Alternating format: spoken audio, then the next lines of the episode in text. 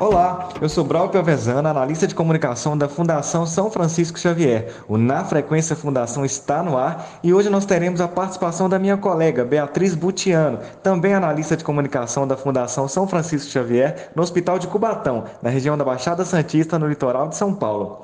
Fica com a gente que o assunto interessa a todo mundo. Vamos falar sobre a saúde da mulher e discutir os mitos e verdades com especialistas da área. Na Frequência Fundação. Braulio, é um prazer participar pela primeira vez do Na Frequência Fundação e, como você disse, interessa a todo mundo, né?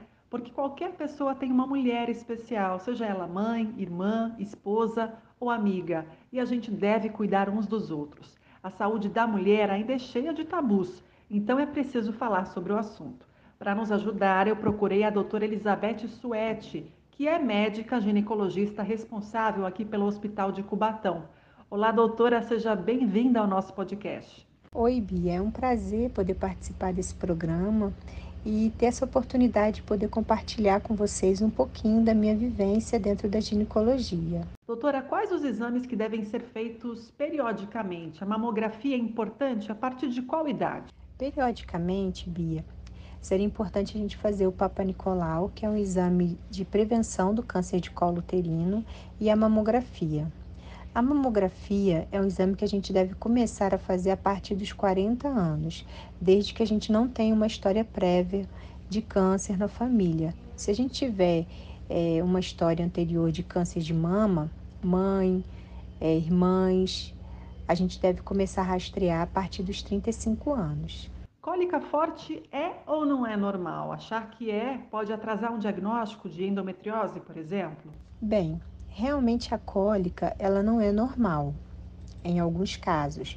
Mas nesse caso ela não vai atrasar o diagnóstico, porque normalmente ela vai estar servindo de um alerta. Então o paciente que tem cólica, normalmente ele vai buscar o ginecologista porque hoje em dia, por causa da mídia, é, o acesso mais fácil à informação, isso faz com que a mulher acenda um alerta e ela já busca o ginecologista, normalmente desconfiando de ser uma endometriose. Então, geralmente a cólica ela vai é, facilitar a, a gente abrir um processo de investigação para o paciente. A cândida, ela é natural da mulher? A baixa imunidade pode ocasionar o um aumento expressivo desse fungo? É, Bia, a cândida pode sim ser acionada pela baixa imunidade por causa da alteração do pH vaginal. E isso aí vai levar àqueles efeitos indesejados que a gente sente quando está com candidíase, que é a vagina muito irritada, a coceira vaginal, a ardência na hora de fazer xixi e o ressecamento vaginal, que é propiciado pela cândida. Doutora, na menopausa aparecem aqueles sintomas, né, como os calores, a secura vaginal, entre outros. Como deve ser o tratamento? Bem, esse é um assunto bem controverso e rende uma boa conversa. Mas eu acho que o mais importante seria o paciente está é, tá buscando realmente um aconselhamento com o seu ginecologista, o seu médico de confiança, porque é um período muito difícil da vida da mulher, onde a gente vai ter uma alteração do nosso humor, uma alteração da nossa libido, por conta até desse ressecamento vaginal que dificulta um pouco a relação sexual. Então, é necessário realmente é, você receber um tratamento, mas que tem que ser individualizado. Então, você tem que passar por uma análise junto com o seu ginecologista para você ver qual é o seu melhor caminho, qual é o melhor caminho para você seguir é, dentro dessa circunstância que não tem como a gente fugir dela, que é a menopausa. Todas nós vamos passar por ela. Então, já que temos que passar, vamos tentar passar de uma forma melhor possível.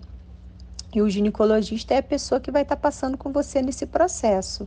Então, incentivo né, as nossas pacientes a estarem buscando essa, essa particularidade com o seu ginecologista, né? Para poder ter um apoio nesse período. Agora, falando em anticoncepcionais, quais as novidades nessa área, doutora? A grande novidade hoje é o DIU Carlina. É um DIU muito parecido com o DIU Mirena, na questão de durabilidade, são cinco anos. O hormônio que ele libera também é o mesmo, é uma progesterona, só que a grande diferença é o tamanho. O dilcarlina é um dil menor que o dilmirena. Então, essa seria a grande novidade do mercado é, nesses últimos tempos. E hoje muitas mulheres estão tendo filhos com uma idade mais avançada. Qual que é o perigo disso? Bia, o maior perigo seria as complicações maternas com relação à hipertensão, à diabetes. Então, uma mulher que vai engravidar com idade avançada, ela tem que ter uma preocupação maior com a questão de ganho de peso, né? É, com a saúde dela como um todo, obviamente. E também as complicações para o feto, por causa da qualidade dos nossos óvulos. Né? Conforme a gente vai envelhecendo, os nossos óvulos vão perdendo a qualidade. Então, esses seriam os maiores perigos. Por isso que é necessário é, a gente fazer um planejamento. Às vezes a gente pensa que a gente pode simplesmente esperar e, ah, não, eu tenho tempo, eu tenho tempo, é, eu posso engravidar depois, e vai colocando outras coisas na frente, até porque hoje a vida, infelizmente, ela vai nos impor uma série de circunstâncias que vão nos levar a adiar a maternidade e a gente não pensa que às vezes isso também vai nos impedir de ser mãe.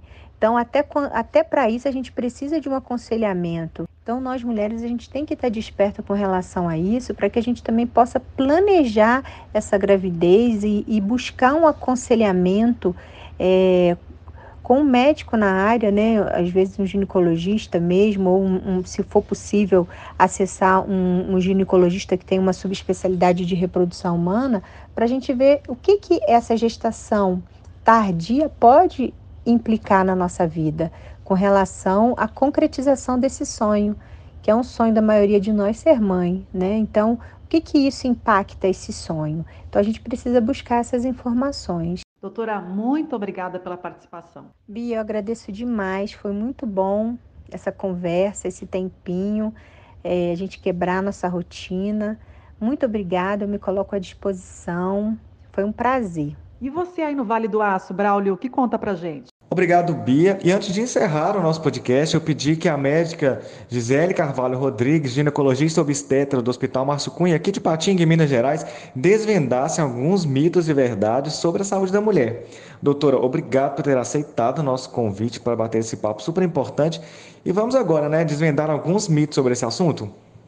Sim, obrigada, Braulio, por estar participando desse podcast. É importante a gente estar desvendando e até tirando essas dúvidas de algumas mulheres, que muitos mitos atrapalham na saúde da mulher, né?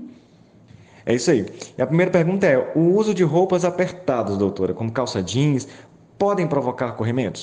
A roupa apertada, ela predispõe a um ambiente mais úmido, mais mais, mais calor na umidade na região é, genital, e isso acaba predispondo a ter infecções.